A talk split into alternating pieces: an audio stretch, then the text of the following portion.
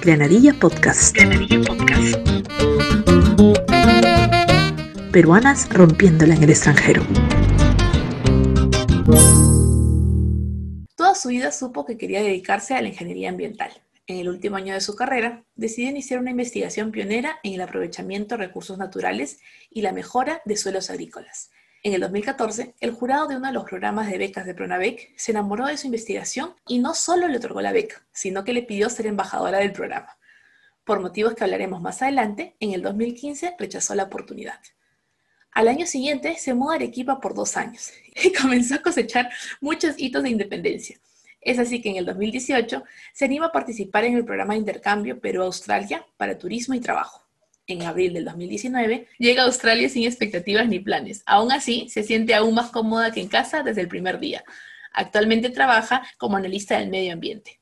Hoy hablamos con Patica.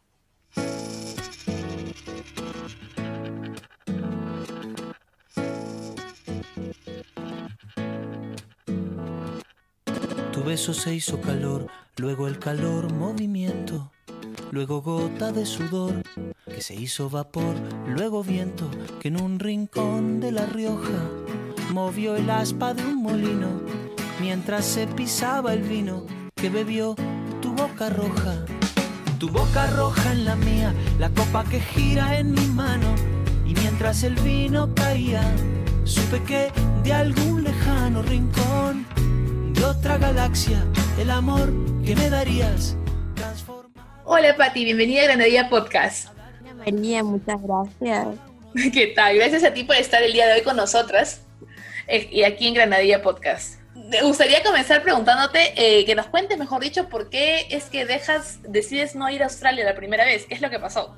Bueno, em, se dio, se dio una, una oportunidad muy especial en mi vida que fue a raíz de de hacer una investigación muy, muy bonita eh, que involucra el biochar, que es este, un carbón vegetal que, que diseñé mediante el aprovechamiento de, de, residuos agrícolas en San Martín y, y que fue un, una, investigación auspiciada.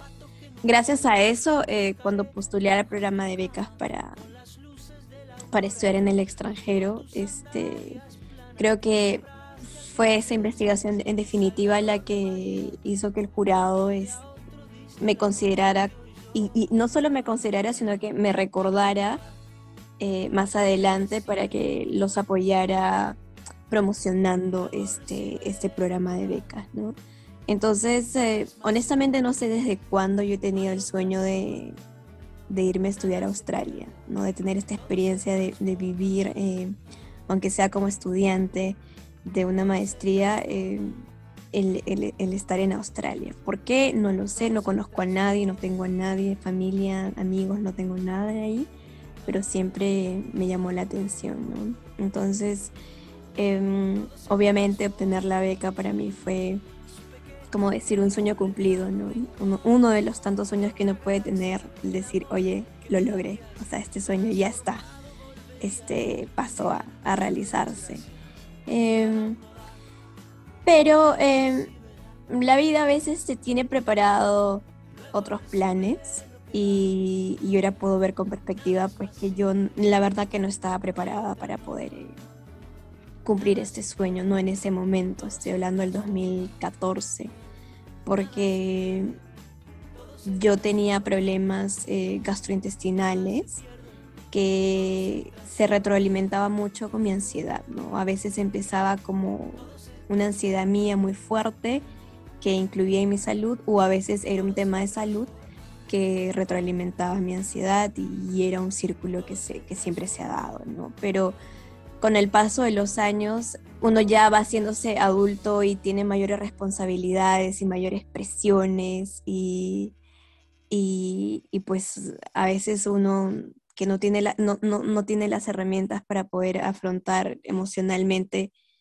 esos retos, esas presiones, pues a veces uno empeora este, su caso, ¿no? Y ese fue el mío. Mi ansiedad ha sido no sé si decir problema, pero ha sido una realidad que me ha acompañado desde pequeña y que se ha convertido, eh, se convirtió en su momento en un trastorno, ¿no? Entonces, este, y que nació a raíz de que yo tenía que irme a Australia en un periodo muy breve, pero no había terminado mi investigación y, tuve esa presión de decir, antes de irte, por favor, termina, públicalo, etcétera, etcétera, porque también tenía que ver con obtener mi título universitario, ¿no? Porque una cosa es ser bachiller y otra cosa es ser ingeniero ambiental. Y, y lo hice en tiempo récord, pero eso acarrió una presión eh, gastrointestinal que se complicó con mi ansiedad y, y llegó un punto en el que yo dije, yo ahora me encuentro sumamente mal, estoy a pasos de irme a Australia, eh, es la primera vez que me voy a ir tan lejos. ¿Quién me va a cuidar, no? O sea, yo estoy en, este país, eh, mi país, mi gente, mi, mi, familia, vivo en la casa de mis papás. Mi mamá me conoce muy bien, ella me ha apoyado, sabe una dieta estricta que puedo seguir, pero yo no sé cocinar. o sea, empieza uno a, a evaluar y decir, oye, realmente, o sea, lo bonito lo ves, pero también te toca ver y decir, oye, ¿y, cómo me voy a cuidar si es que no tengo experiencia yo de, ser completamente independiente, ¿no? Entonces, tuve muchos temores y decidí posponer mi, beca por, seis meses. Em, luego de seis meses, eh, la cosa más bien eh, em, em, físicamente empeoró. Yo, este, yo, en vez de estar mejor, empeoré bastante y se complicó, se complicó a un cuadro más general. Y, pues ya luego de llegado, llegado el tiempo, ya no, no quise posponer otro semestre más porque para mí era como un tormento de decir, ¿y esto cuándo se va a acabar, no? ¿Cuándo se va a acabar este problema mío de mi ansiedad y de mi, de mi, de mi problema de salud? y, poder tomar la decisión. Entonces, me dolió mucho definitivamente. Para mí fue, me sentí un fracaso, sentí que, que había fracasado el, el, no poder haber cumplido este sueño por no sentirme preparada.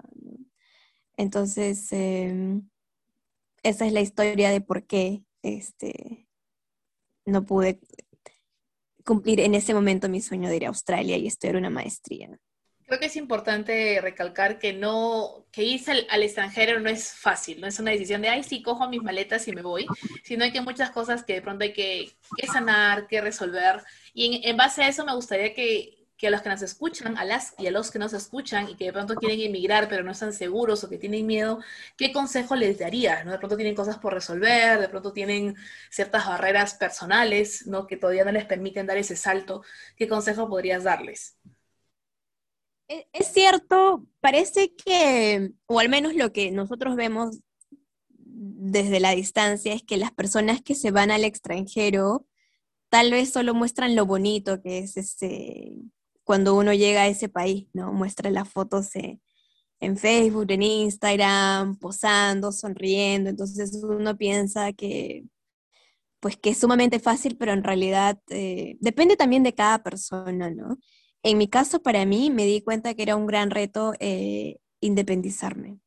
Independizarme emocionalmente más que todo, porque yo sí sentí, em, se viene esta palabra en inglés que se llama attachment, que no es lo mismo que atadura, pero sí em, es... Como apego, como apego, ¿no? Exacto, apego, apego, esa, es la palabra. Sentía yo mucho apego por mi familia, ¿no?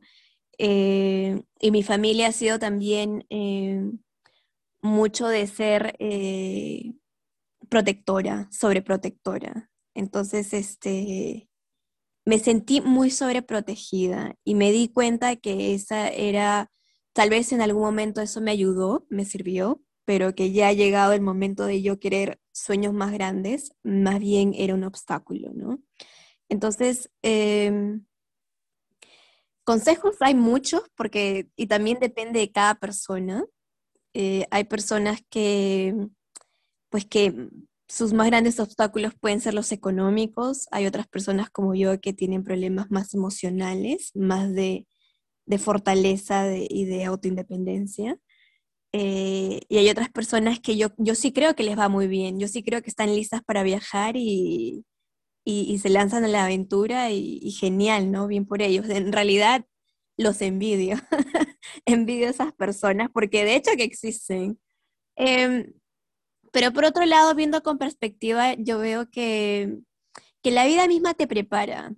Si es realmente lo que tú quieres, si tu sueño es em, hacerte una vida en el extranjero o simplemente tener la experiencia, irte a estudiar una maestría, un doctorado o irte por una temporada y probar cómo es la vida allí, yo creo que también la, misma vida se encarga de, prepararte, ¿no? Y eso es lo que, lo que me pasó a mí, porque cuando yo renuncié a la beca, yo no tenía planeado y no me dije a mí misma, bueno, ya en un año, en dos años, o sea, para mí eso había quedado en el destierro, o sea, para mí eso había sido un fracaso total, un fracaso de tenerlo todo a no tener nada eh, yo no quería saber absolutamente nada, pero sí sabía que tenía que, pues, que, hacer muchas cosas por mi vida en ese momento, ¿no? O sea, estar bien emocionalmente, estar bien de salud y, ganar esa independencia que también yo siempre, siempre la quise y que pensé que la tenía, pero luego uno se da cuenta y dice, no, aún me falta, ¿no? Entonces, la misma vida se encargó de que me ofrecieran un trabajo eh, en otra ciudad de Perú, y si bien Arequipa no es otro país, para a mí me sirvió muchísimo estar dos años fuera de casa porque significó irme de casa, irme de la ciudad que yo conocía muy bien, con gente que yo conocía, con un entorno laboral que yo ya conocía, a una ciudad em, de la que no conocía a nadie, no tenía nadie más que a un contacto ahí, una amiga mía, y, la verdad que me encantó.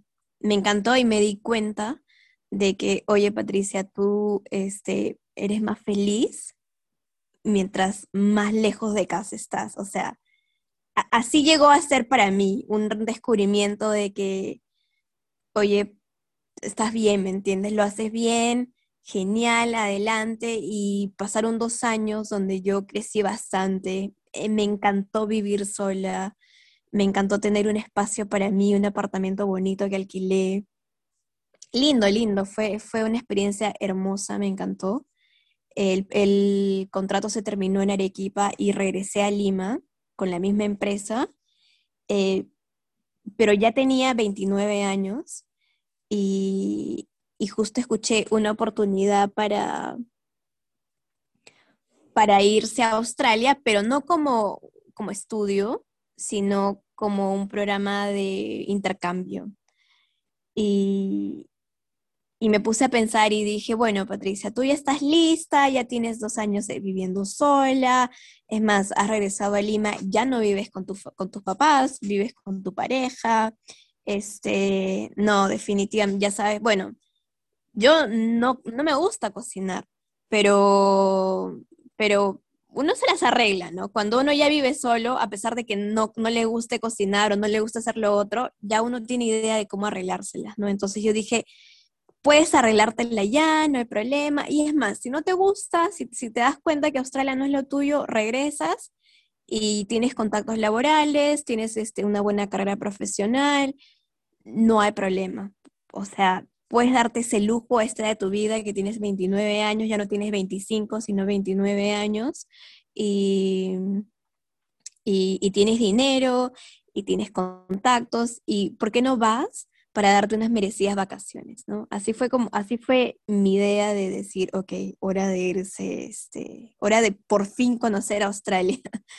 Em, y bueno, yo también busqué las herramientas para poder, este, independizarme, ¿no? O sea, una, gran, una gran plataforma para mí fue mudarme a otra ciudad, fue también tomar otro trabajo con mayores responsabilidades que me permitió a mí también conocerme más a nivel profesional, fue el aprender a, a cocinar, aunque sea lo más mínimo, pero igual cocinar para mí, fue el verme enferma y tener que cuidar de mí misma. Entonces, fueron herramientas que fui aprendiendo conforme yo también fui retándome poco a poco, ¿no? Entonces, el consejo que daría a las personas es ser muy transparentes consigo mismos, o sea, ser capaz de ver al espejo, de verte al espejo y decirte, ok, ¿sabes qué? Estas son mis fortalezas, pero por otro lado tengo estas debilidades. Y estas debilidades eh, pueden afectarme en, mi proceso migratorio porque yo quiero irme a estudiar o quiero irme a trabajar o simplemente quiero ir y ver, y ver cómo es, sería una experiencia, pero la verdad es que esto eh, me, me, retrae, ¿no? Entonces, ser muy honesto con uno mismo y, y ser muy abierto con la idea de buscar las soluciones, ¿no? O sea, hay que tener agallas también para afrontar los miedos que uno tiene. Y más agallas es buscar la ayuda que se necesite, ¿no? Entonces yo soy siempre partidaria de no quedarme con dudas, de no quedarme con miedos o con, dudas, sino que, ¿sabes qué? Ayúdame. Yo siempre que he tenido problemas, no he tenido, no he tenido ningún inconveniente buscar ayuda. Más bien soy la primera que alza la mano y dice, ayúdame, ayúdame, ayúdame. Entonces, para mí fue la ayuda psicológica fundamental en poder ir mejorando, ¿no? Eh, bueno, hasta ahí eso es lo que yo puedo compartir. Qué importante lo que mencionas de pedir ayuda, porque justamente cuando uno va independizándose, ¿no? Poco a poco, y tú lo hiciste primero en el hermoso país de Arequipa, que es como dice el extranjero, para los que son peruanos saben que Arequipa cuenta como el extranjero, ¿no? Este, y ese proceso de independizándote poco a poco, y como tú dices, ¿no? De ser sinceros con uno mismo, de lo fácil o difícil, o lo complicado o interesante que va a ser estar también en el extranjero solo, ¿no? Es decir, retándonos, pero siempre pidiendo, sabiendo pedir ayuda, porque a veces uno es muy muy así como que yo puedo todo, ¿no? Y en verdad hay que aprender a pedir ayuda. Y hablando entonces, te pido ayuda para que nos cuentes un poco de cómo funciona este programa de intercambio Perú-Australia en el que tú participaste, ¿no? Cómo funciona, cuáles son las características. De hecho, que por el tema del COVID de pronto no todo es como era antes, ¿no? Pero tener una idea para aquellas que nos escuchan y lo puedan considerar como una opción para más adelante. Bueno, es un programa que inició hace más o menos tres años, cuatro años. Eh, y, bueno, no sé qué otros programas parecidos tendrá Perú con otro, con, me parece que uno similar con Francia ahora que también ha salido, y es que te permite a ti tener una visa de trabajo, pero restringido, donde tú puedes ir a Australia y donde los australianos pueden ir a Perú y estar por una temporada máximo de un año. Tú puedes trabajar de lo que sea, no tienes ningún una restricción en el tipo de empleador que puedes conseguir. Por ejemplo, si tú eres profesional y consigues una empresa que te contrate, excelente, pero la, pero la restricción es que puedes trabajar máximo seis meses con el mismo empleador. esa es la principal restricción de la visa porque se llama una visa de work and holiday, que es trabajo, pero también de, de turismo, ¿no? Entonces, no es una visa de trabajo, sino que también uno va a a generar ingresos al turismo australiano. Entonces, yo, primera vez que lo escuchaba en su momento, tenía estaba en el primer año de haber lanzado, ya, ya había una, la primera convocatoria ya había salido y ya había gente que ya estaba en Australia cuando yo me enteré. Entonces, em, tenía, tienes que tener menos de 30 años para poder postular a ese, a ese programa de visa. Y yo tenía 29 años y, y me, pregunté a mí misma, ¿no? Y dije, bueno, Patricia, obviamente tú y yo, o sea, tú y tú, tú y yo sabemos que, que está esto pendiente. Tienes 29 años, ya vas generando estabilidad en tu vida, ya estás con tu pareja, en ese, bueno, yo tenía mi pareja en ese entonces, ¿no? Y me dije a mí misma, ¿no? O sea, ya estás viviendo con tu pareja, estás pensando a futuro, y, ya vas abriéndote camino a nivel profesional, porque yo no me puedo quejar, a nivel profesional me ha ido muy bien. Y, me dije, ¿no? O sea, si no lo haces ahora, no lo vas a hacer después porque los compromisos van aumentando, la edad, uno va, va, va creciendo y, y mudar, o sea, no es que no puedas, pero para mí lo ideal era irme en, ese entonces, ¿no? y no esperar a tener 35 años para empezar de nuevo y etcétera, ¿no? Que digo que, mm, o sea, lo puedes hacer en definitiva. Si hay ahí alguien escuchando que tiene más edad y quiere hacerlo, adelante, pero tiene sus pros y sus contras. ¿no? Entonces, este, decidí yo, eh, para ese entonces eran máximo 100 eh, plazas que, que daban y, pues había mucho, para sorpresa mía, habíamos muchos los que queríamos irnos a Australia.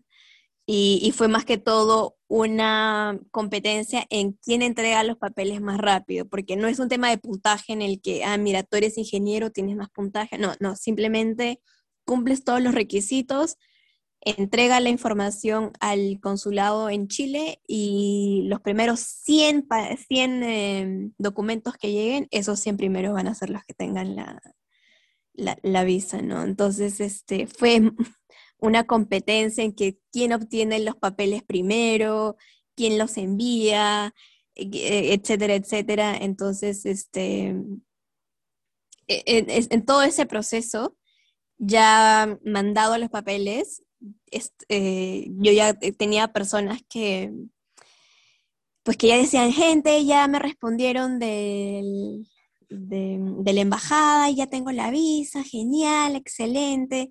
Y yo tenía, me he dado cuenta que, pues que yo tengo una vocecita muy pesimista que, me ha acompañado en, en, muchas ocasiones, ¿no? Entonces, esa vocecita empezó a hacerse muy latente porque veía que otras personas eh, ya tenían la visa y yo no la tenía.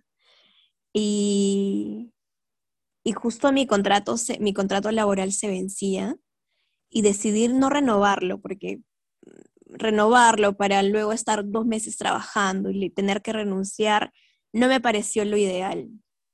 Entonces, yo ya en ese entonces estaba esperando la visa y no tenía trabajo. Y, me empecé a poner muy nerviosa, me empecé a poner muy ansiosa porque la vocecita también me, empezaba a decir, ¿y qué pasa ahora? Este, si te vas, o sea, ¿estás lista realmente? Empezaba, empezaba a dudar y después decía, ¿y si no me dan?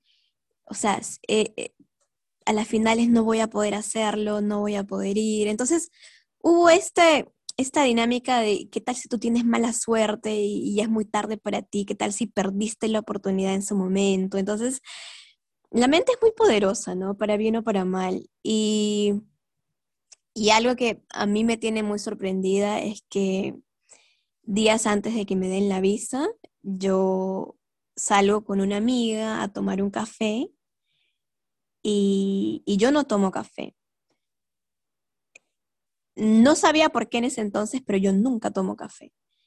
Y, ese día que me encuentro con mi amiga, tomo un, café helado inmenso, como creo que, no sé, medio litro, y, y me lo tomo. Y obviamente la cafeína surte efecto en la noche, donde yo me siento como que con ganas de caminar, y caminé hasta mi casa, que era kilómetros, como que dos kilómetros creo, dos, tres kilómetros que decidí caminar en la noche. Y para cuando llegué a mi casa empecé a tener ataques de pánico. Este producto de la cafeína. Y eso es porque yo tengo un sistema nervioso muy, em, o tenía un sistema nervioso muy desequilibrado, que la cafeína me desequilibró muy fácilmente y yo empecé a tener ataques de pánico. Y, y, ese entrar en este, en este, es como un remolino porque se retroalimenta con el pensamiento, se retroalimenta con el miedo. Mientras uno más tiene miedo de tener ataques de pánico, más probabilidades tienes de tener ataque de pánico porque cuando uno rumea, eh, y tiene tanto miedo, pues se genera eso, ¿no? Entonces, para cuando me entregaron la, la visa, nuevamente tenía ataques de pánico. Entonces, yo misma me decía, Dios mío, han pasado cuatro años desde ese episodio de ansiedad extrema y ahora hoy nuevamente otra visa, pero finalmente una visa para irme a Australia y mírame cómo estoy, ¿no? O sea, nuevamente estoy hecha trizas. Y, y dije, otro, otra derrota, o sea, otro fracaso. Y obviamente eso me sumergió en una profunda tristeza, ¿no? Una profunda tristeza y, y no saber qué pasa, o sea, por, o por qué te pasa eso a ti, ¿no? Eh, cuando es un sueño que tanto quieres, cuando es algo que realmente quieres y te pasa esto, es algo que, pues, que te afecta mucho. Y, y bueno, em, estaba cansada porque ya había tenido este, terapias, ya había, o sea, había tratado de cambiar mi vida por completo y me sentía nuevamente... Em, ah, tengo dos años acá en Australia hablando inglés que ya algunas palabras no, no en español, no, no, no las tengo en la punta de la lengua. Me sentía desesperanzada porque yo decía, he, he hecho de todo, he tratado de todo y no tengo ese, y mírame hoy, ¿no? O sea, mírate hoy, Patricia. Todo lo que has hecho, ¿de qué te ha servido?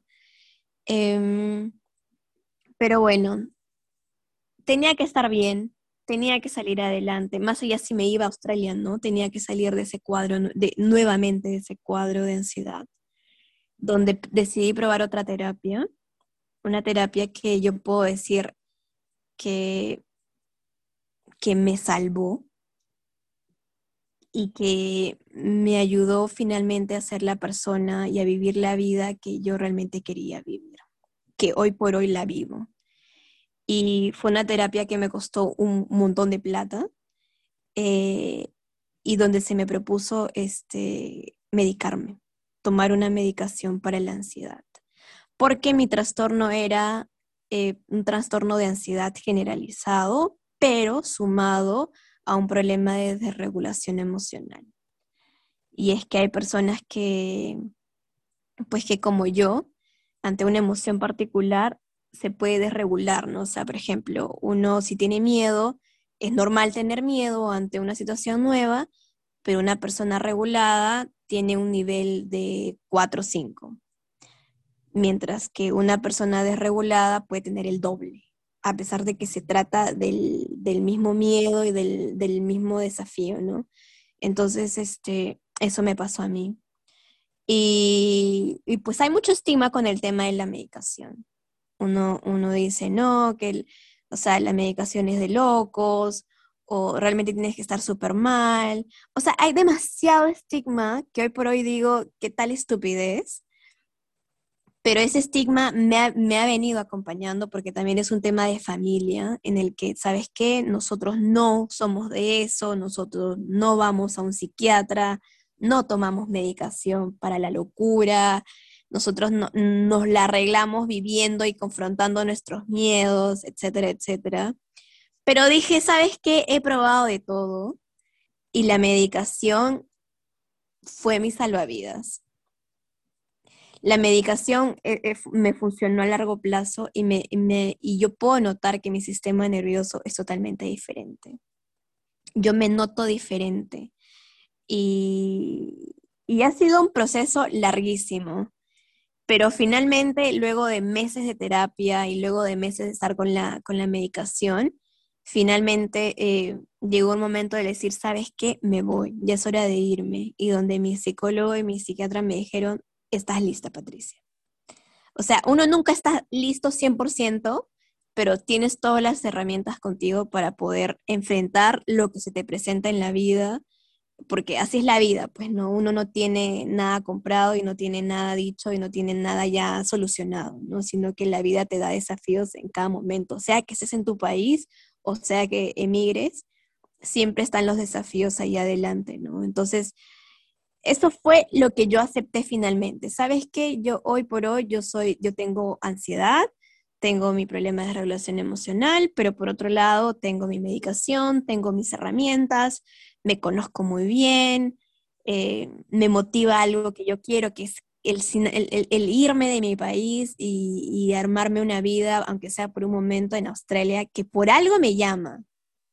Entonces, este, una, terminé de trabajar, porque en ese lapso conseguí otro trabajo porque tenía que pagarme una, una terapia tan cara que dije, no puedo yo este, tomar mis ahorros, así que trabajo. Finalmente renuncié a ese trabajo y terminé de trabajar un viernes de abril y el domingo, lunes ya estaba con mi mochila yéndome a Australia. Así, sin mucho preámbulo, ya lista, mi maleta, yo hecha, resuelta y llegué un 11 de abril ah, del 2019 aquí, a Australia, a Melbourne, a la ciudad de Melbourne interesante todo el viaje eh, previo al viaje oficial que has tenido y que es importante, como tú dices, no dejar el tabú atrás de que a veces necesitamos ayuda para estar estables, para ordenarnos, para resolver ciertos problemas y me parece muy bueno mencionarlo. Y ahora que hablamos ya de Australia como tal, yo sé que tú me dijiste cuando conversamos la primera vez que sentías que Australia desde el primer momento fue como tu casa. ¿No? Entonces ya has pasado, ya tienes dos años allá, dos años y un poquitín más, ¿no? Entonces, que me, cuentes y que nos cuentes, ¿no es cierto?, qué similitudes y diferencias hay entre la cultura australiana y la cultura peruana. Mira, yo, me, yo cuando llegué a Australia me sentí como Pedro en su casa. Me sentí totalmente en onda con la cultura, me sentí, no, no, no experimenté ninguna barrera del idioma. Eh, me sentí como una más. No experimenté ningún problema de racismo.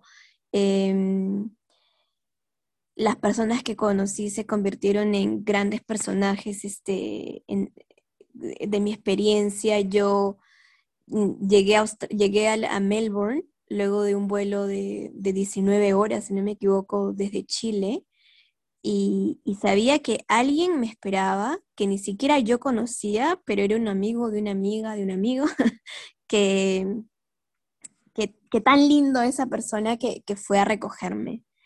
Y, llegué a la casa de otro amigo, bueno, en ese entonces yo no lo conocía, era el es el dueño de un Airbnb que se convirtió en mi ángel que, me ha ayudado tantas veces y que me ha ofrecido su hogar sin costo alguno tantas veces. Eh, y conocí a mi pareja actual acá en Melbourne y, y yo creo que estaba escrito, creo que tenía que pasar por tanto para finalmente llegar y disfrutar, o sea, ya no sufrir, ya no luchar, sino vivir y vivir y disfrutar. Entonces, para mí ha sido un periodo de luna de miel con Australia, con Melbourne, porque es una ciudad tan ordenada, de gente con muy buenos modales, muy empática, gente en la que, por ejemplo, yo después de haber trabajado tanto tiempo este, en mi carrera, quise darme un break, o sea, como que quise llegar a Australia y no buscar inmediato un trabajo profesional, sino simplemente disfrutar la experiencia. O sea, de lo tanto que me costó llegar a Australia, dije, ¿sabes qué? No hay presiones, simplemente quiero disfrutar el recorrer las calles ordenadas, limpias, sin nadie tocando la bocina, sin nadie gritando al otro, sin tráfico, eh, con todos respetando este, todas las reglas, este, quiero nada más caminar y, ver, ¿no? Entonces, eh, pero tampoco, o sea, podía tomar mis, mis, este, mis ahorros, pero la idea era como que en lo posible trabajar en algo que no me, no me quite mucho, este, que no me, no me permita tocar mis ahorros, sino que más bien me, me dé más libertad de querer hacer lo que yo quisiera. Y, por ejemplo, no tenía experiencia de mesera, para nada, pero, por ejemplo, empecé yo a repartir papeles y a, entrar a, por ejemplo, en el, en el, barrio donde yo vivía, que se llamaba Balaclava, eh, iba a cada tienda y decía, ¿no? Por ejemplo, mira, yo estoy acá, soy preciosa, em, tengo acá mi documento, mi hoja de vida, y, y las personas me, o sea, me recibían con una sonrisa, tomaba mis papeles y luego me decían, ¿sabes qué? Por ahora no necesitamos, pero te, te deseo lo mejor, que te vaya bien, espero consigas hoy día mismo a alguien más. O sea, qué bonita forma de convivir con personas muy amables. Y eso fue lo que yo, yo vi. Yo decidí ver porque, ver, porque no es un país de, de, las mil maravillas, también tiene sus cosas malas y sus cosas buenas, pero yo decidí ver y, apreciar lo bonito que, se me ofrecía, ¿no? Porque también Australia es este, un país de inmigrantes, pero también hay problemas de discriminación. No un problema de discriminación como lo hay en Estados Unidos o en otros países. Es un, si hay discriminación, es una discriminación educada, por ejemplo, donde uno no, no, no te busca ofender, pero si no está de acuerdo con, con, que haya una mayoría de tal país acá en este país, por ejemplo, ¿no? Entonces, este, yo decidí ver siempre lo bonito de cada experiencia y por eso es que puedo decir que siempre me he rodeado de personas que más bien me han sumado. Y, y conocer a mi pareja fue, creo que también algo que estaba escrito, porque mi pareja había llegado en el 2014 justo el año en el que yo supuestamente estaba destinada para irme a Australia la primera vez, y no lo hice obviamente, pero él trabajó tanto en lo suyo que obtuvo un sponsorship en su carrera y ese sponsorship le permitía para más adelante aplicar a la residencia permanente, ¿no? O sea, volverse australiano. Y, pero es un proceso largo, ¿no? Y yo llegué sin expectativas grandes, porque yo había terminado una relación, había terminado una relación en Perú y yo realmente no tenía expectativas de formar una relación nueva, pero conozco a esta persona y, pasa los, el año y medio donde uno ya dice, oye, ya tengo cierta edad, él tiene cierta edad y uno ya empieza haciéndose planes, ¿no? Y él me invita a formar parte de su proceso para obtener la residencia. Y, y justo hace un par de días nos dieron la residencia los dos. Y, y no sé cómo voy a explicarlo. o sea, tengo dos años acá en Australia. Justo se venció el segundo año de la visa de Work, and, de Work Holiday. Y la vida me ha dado este regalo. Y creo que ha sido como un regalo de, de la paciencia y de mis deseos de perseverancia. ¿No? Creo que ha sido el premio de, mira Patricia, has querido estar aquí y has luchado por tanto y has sobrepasado y has sobrellevado y has buscado sanar esto y has buscado perdonar esto y, has buscado esto y has te has medicado y esto y lo otro y lo otro. Y mira, has llegado acá, eres feliz, las personas que te han rodeado te han ayudado, y, suman en tu vida y tu pareja hoy por hoy te ha permitido darte, hacerte, hacerse parte de este gran proceso de migración y, mira hoy lo que tienes, ¿no?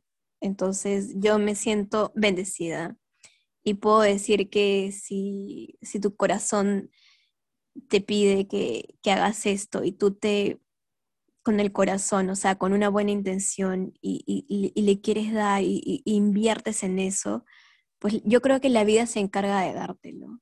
Porque no fue mi plan decir, mira, voy a ir a Australia y voy a encontrar a un hombre que sea australiano y me dé la residencia. No, sino que se dio solo.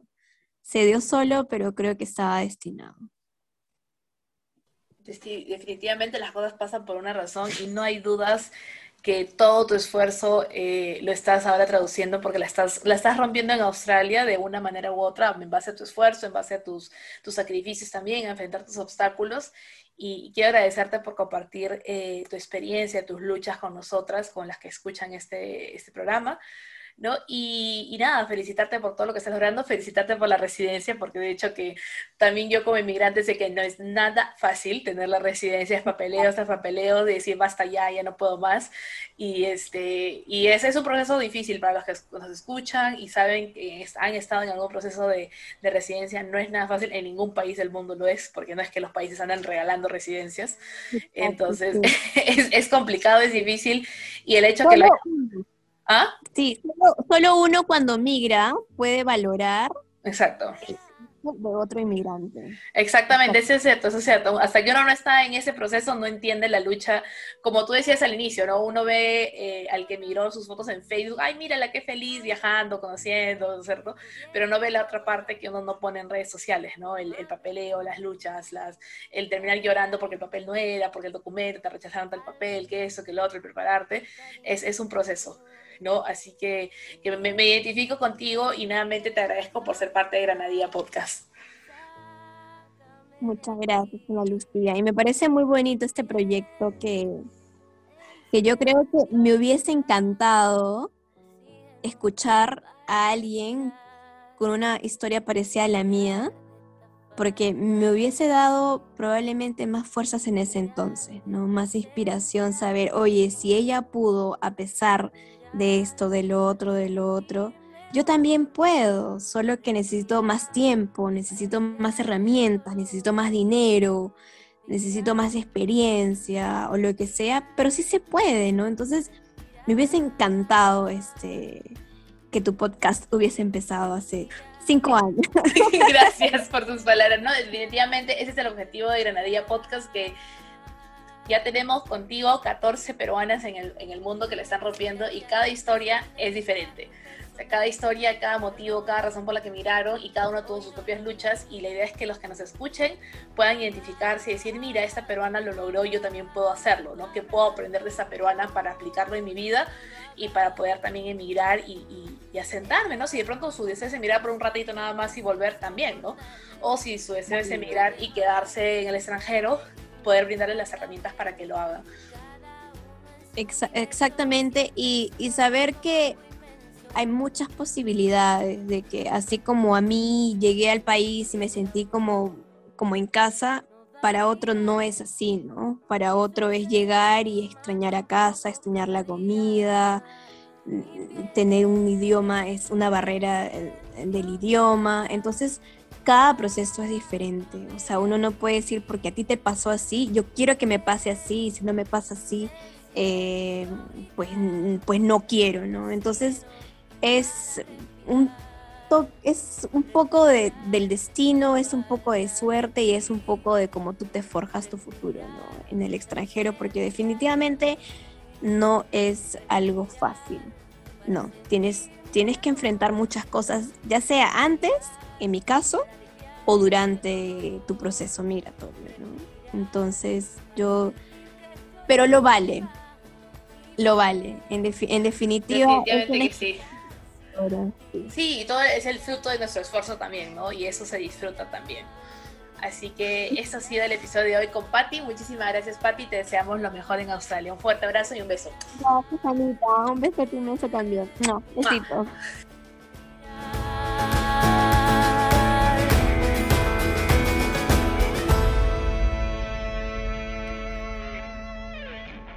Si bien el contexto actual no nos permite planear viajes, te recomiendo que si quieres viajar, vayas evaluando opciones como las que llevaron a Patia a vivir en Australia. El futuro y la conquista del extranjero es de las peruanas. Granadilla Podcast. Granadilla Podcast. Peruanas rompiéndola en el extranjero.